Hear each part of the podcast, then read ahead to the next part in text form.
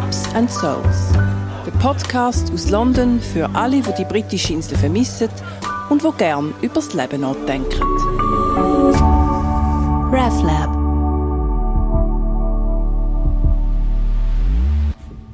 Herzlich willkommen zu einer neuen Folge vom Podcast Pubs and Souls aus der britischen Hauptstadt. Ich bin Gala Maurer, Pfarrerin an der Schweizer Kirche in London und ich nehme euch mit an Lieblingsort, meine Lieblingsort und nicht so Lieblingsort. Und heute gibt es ganz einen speziellen Bericht, da habt ihr euch vielleicht ganz insgeheim schon erhofft, nämlich einen Live-Krönungsbericht aus London, was ich erlebt habe an dem Krönungswochenende da, wo das ja wirklich stattgefunden hat. Millionen von Menschen haben es mitverfolgt, wie am König Charles III. und seiner Königin Camilla Krone sind aufgesetzt worden in der Westminster Abbey und wir dort mit drin, könnte man meinen.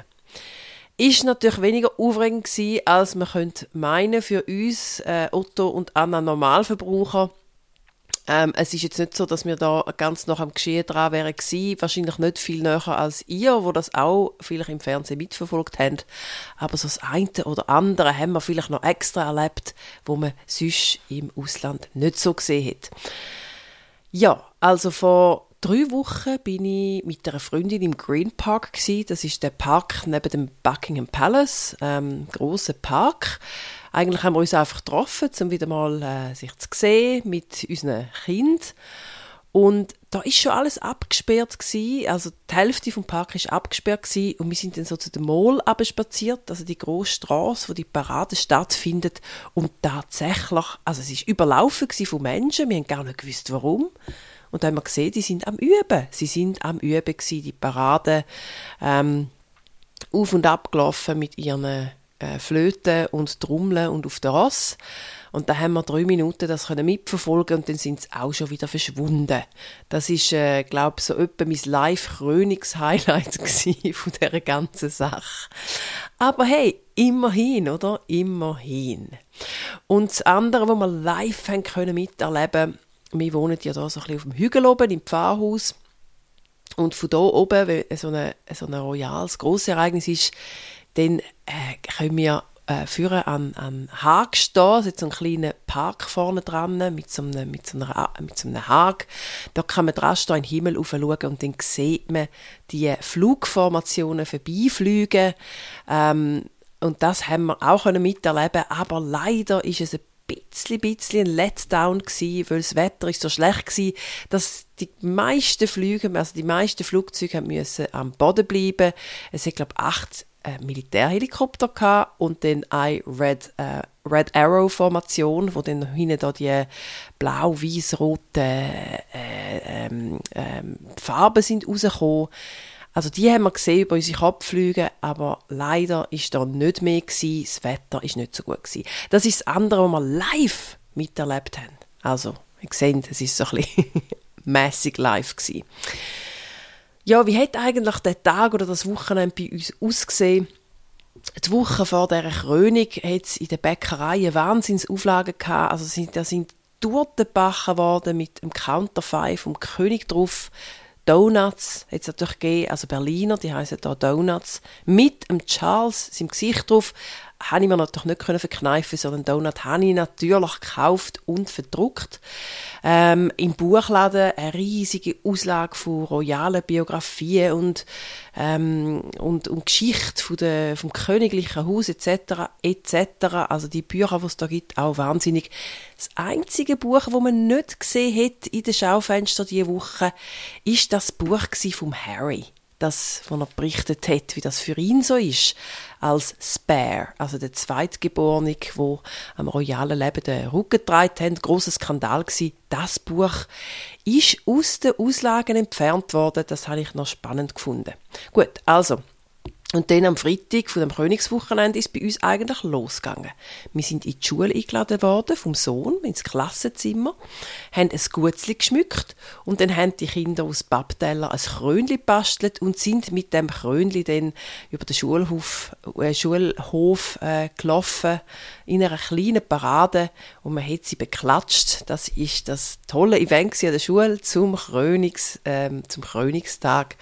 Ja, also wirklich ganz herzig. Mit Pappteller kann man Krönchen basteln, das weiss ich jetzt.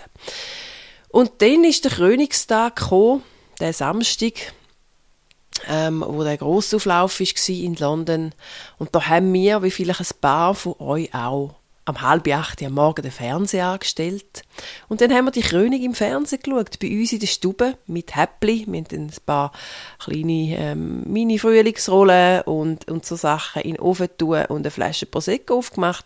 Natürlich ein paar Serviettli mit dem Gesicht von Prince Charles drauf und ein paar Krönli haben wir gehabt. Und dann haben wir stundenlang Fernsehen geschaut. Ja, also ganz so anders ist das Krönungserlebnis da in London gar nicht gewesen. Und dann haben wir eigentlich geplant, keine Streetparty so zu gehen. Also das ist ja dann, hat man dann das am ähm, Samstag, Sonntag wären dann die Streetpartys geplant gewesen, überall in den Quartier und leider hat es wirklich so geschifft, dass es nicht lustig war und wir haben das dann sein und sind ähm, stattdessen in die Pizzeria gegangen, gehen Pizza essen. So. Das wäre es eigentlich schon gewesen, mein Kurzbericht vom Königswochenende. Ich hoffe, ihr seid jetzt nicht allzu enttäuscht, weil es nicht ganz so prickelnd ist, wie man sich das vielleicht vorstellt, live aus London. Hey, aber immerhin, wir sind dabei gewesen. Royals, die königliche Familie, braucht es die überhaupt? Da kann man jetzt aus zwei Winkeln anschauen. Vielleicht zuerst mal mit dem unglaublichen Unterhaltungswert, wo die Royals haben. Also ich persönlich habe ja so ein bisschen ja, ich habe ja so ein bisschen eine Affinität. Ich lese ja gerne mal Gala oder so und schaue mir gerne die schönen Roben an, wo die Menschen tragen und ich kenne auch die Familienkonstellationen und wer mit wem und nicht so mit wem und also ich klatsche und tratsche aus dem royalen Familienhaus, was einem zugänglich gemacht wird das weiß ich.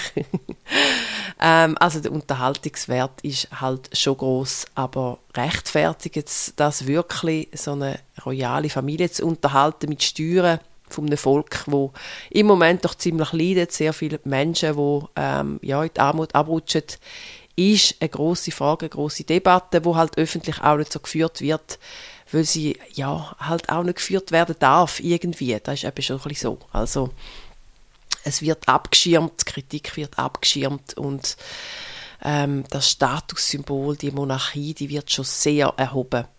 Ja, und so schaut man zu, so gafft man, so ähm, tut man mittratschen und das ist doch das eine, wo die Royals bringen.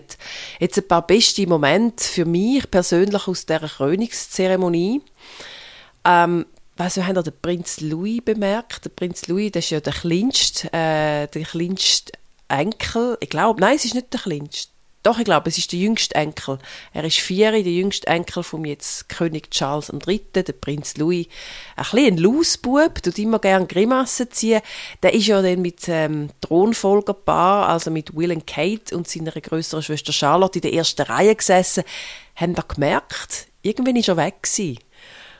der Lausbub hat es nicht zwei Stunden durchgehalten. Ja, ist ja irgendwie klar, gell? Ähm, aber der Prinz Louis, von da zu weg. Verwundert ja niemand, der einen Vierjährigen hat. Ein anderer Moment, wo immer, also wo zu reden gegeben hat, dann auch in den Tagen nachher, wenn man sich so unterhalten hat über das Ganze. Liz Truss, ich weiß nicht, ob ihr euch da noch etwas sagt. Liz Truss ist 49 Tage lang letztes Jahr Prime Ministerin gewesen, dann ist sie den Job auch schon wieder los gewesen.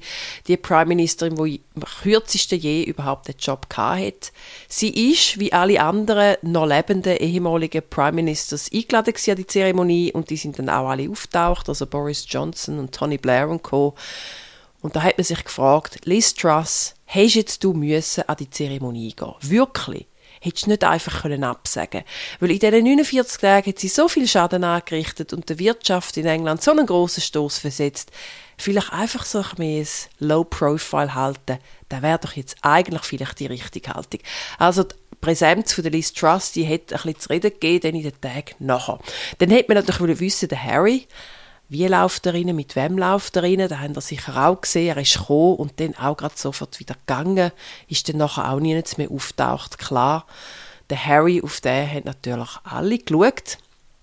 Und dann aber finde ich persönlich eigentlich fast ein berührender Moment, einer von den vielleicht schön, ja, so ein eindrücklichsten Momente, sagen wir, wo der Prinz, äh, sorry, der König Charles, natürlich. der König Charles, wo ihm die Roben sind abgenommen worden in der Zeremonie und dann ist er plötzlich in seinem Unterhemdli da gestanden, so ein weißes Unterhemdli vor der Salbung und dann sind ja dann die Wände aufgekommen, also haben sie die Wände um ihn herum gestellt und die Salbung hat man dann nicht gesehen. Also da ist dann der König, der König in seinem Unterliebli und der Erzbischof ganz unter sich gewesen bei dem Salbungsmoment. Und ich muss sagen, da finde ich jetzt eine schöne Geste. Also, dass man wirklich auch sagt, das ist ganz ein normaler Mensch und die Demut auch, die Demut vor Gott, das Amt oder die, die Krone zu bekommen und die Verantwortung aufzunehmen, ähm, ja, so in dem Unterliebli von, der, von Millionen von Menschen, also mal, da muss ich sagen, da habe ich gefunden, das war jetzt noch ein eindrücklicher Moment. Gewesen. Der König Charles im Unterliebli. Aber sonst ist ja eigentlich die ganze Zeremonie einfach eine große, riesige Rechtfertigungszeremonie, dass es die Monarchie überhaupt noch gibt. Und wenn man sich das richtig überlegt, mal so richtig, ja, aus der wie das historisch gewachsen ist und die Rolle, wo die Royals heute noch haben, ist es ja eigentlich sehr fragwürdig. Und auch, dass es überhaupt den ganzen Pomp gibt, zeigt ja, dass der Rechtfertigungszwang schon sehr groß ist.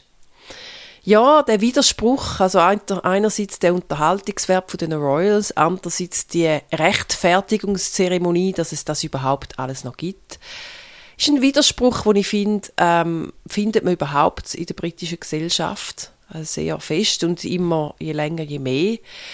Ähm, es ist ja eine sehr säkulare Gesellschaft, multikulturell, interreligiös, also sehr, sehr eine offene Gesellschaft. Die verschiedenen Religionen sind ja auch also sind ja auch äh, repräsentiert an dieser Zeremonie, also hoffentlich auch. Und gleichzeitig ist die Monarchie zutiefst christlich prägt, also die, die, die christliche Basis, es ist ein christlicher Gottesdienst mit allen christlichen Elementen und ich finde da irgendwie schon noch einen schwierigen Widerspruch. Also einerseits die religiös offen, säkular Gesellschaft, wo wirklich ja, ähm, Gleichheit herrscht oder man versucht das zumindest ähm, herzustellen. Und dann, wenn es aber dann wirklich, wirklich ans Eingemachte geht, ist es so tief christlich fundiert, ich weiß nicht. Also irgendwie finde ich, mutet das ein bisschen komisch an und man kann sich auch fragen, wie lange geht das noch? Wie lange kann man die Diskrepanz eigentlich noch aufrechterhalten?